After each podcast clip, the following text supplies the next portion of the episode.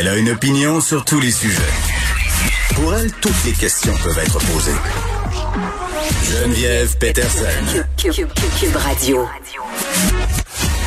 Salut tout le monde, j'espère que vous allez bien. Je dois avouer que ça a été un difficile matin pour moi, euh, évidemment à cause de cette énième euh, féminicide. Ça finit plus de finir. Euh, on a beau mettre en place des solutions, investir de l'argent, puis ironiquement, ça arrive cette épouvantable histoire dans une semaine où on a fait des annonces. Le rappelez-vous Simon Jolin Barrette euh, avec Jury Pop cette semaine pour quatre heures de consultation juridique gratuite pour les victimes de violences sexuelles, victimes de violences conjugales.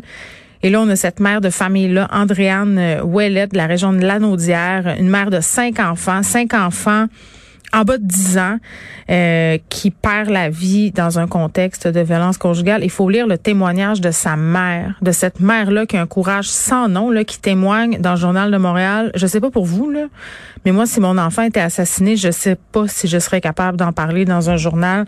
Mais, mais elle est très, très forte, cette mère-là, parce qu'elle veut brasser la cage. Elle veut pas que Andréane Ouellette, sa fille, euh, sombre dans l'oubli. Elle veut souligner que cette mort-là est injuste et que ça fasse bouger encore plus le gouvernement. Parce que ce qu'on apprend dans ce texte-là, ce qu'elle dit, cette dame-là, la maman d'Andréane Ouellette, donc la victime du féminicide, c'est qu'Andréane aurait été dans une relation toxique euh, pendant dix ans là, avec cet homme-là, euh, qui va être par ailleurs accusé de meurtre non prémédité. Là, c'est tombé il y a quelques minutes. On va en discuter avec Nicole Gibault un peu plus tard, mais, mais jamais drôle euh, qu'on soit encore rendu à parler d'un autre féminicide. Puis à un moment donné, on vient qu'on ne sait plus quoi dire, puis on vient qu'on ne sait plus quoi faire. Il faut pas perdre de vue l'importance de continuer à parler de violence conjugale l'importance aussi de parler de relations toxiques parce que c'est pas parce qu'il y a une relation toxique et là si on sort du cas d'Andréane Ouellet bien entendu là c'est pas parce qu'on est dans une relation toxique qu'il y a nécessairement des coups physiques mais quand même, ça peut en venir à ça. Et on va discuter tantôt avec SOS violence conjugale parce que quand vient le temps de déterminer si on est dans une relation toxique ou pas, je pense qu'on est bien mauvais juge. Mais il y a quand même des signaux qui peuvent alerter, puis qui peuvent alerter l'entourage aussi, parce que j'entendais tantôt Benoît en parler avec Alexandre Dubé, je crois, euh, dire ben les hommes autour, ils étaient où? sais, les amis de ce gars-là, là, son père, ses frères, ses cousins, pourquoi ils ont rien fait? Évidemment, on ne sait pas s'ils ont rien fait, mais l'entourage, à un moment donné, euh, a son rôle à jouer. Geneviève Guilbeault, quand elle a fait des annonces euh, sur les investissements pour lutter contre la violence conjugale, les féminicides, a parlé de filet social. Elle a dit le gouvernement peut faire des choses, mais on a besoin de la contribution de tout le monde.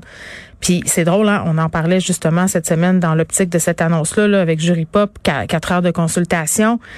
Euh, des fois, c'est un peu gênant. on parlait de violence en milieu de travail. Tu un collègue ou une collègue qui a l'air dans une relation violente. Toi, tu arrives avec tes gros sabots puis tu veux y en parler. Je, à un moment donné, il va falloir peut-être se donner des outils là, pour être capable d'en parler.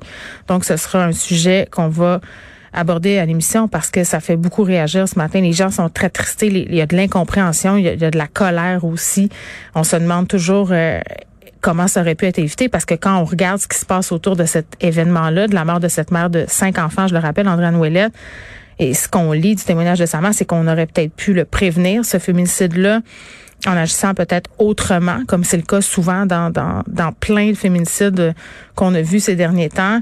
Euh, c'était presque chronique d'une mort annoncée. Là. Puis à un moment donné, les lois nous permettent pas d'agir. Il va falloir donner un peu plus de lousse là, à ceux qui sont en charge de faire respecter la loi, de protéger les, femmes victimes de violences conjugales aussi, là, pour pouvoir éviter que ces homicides conjugaux se poursuivent à ce rythme-là. On pourra pas toutes les éviter. C'est c'est la chose la plus à dire. Mais au moins, si on pouvait éviter ceux pour lesquels on a des signes, ça serait quand même déjà ça de gagner.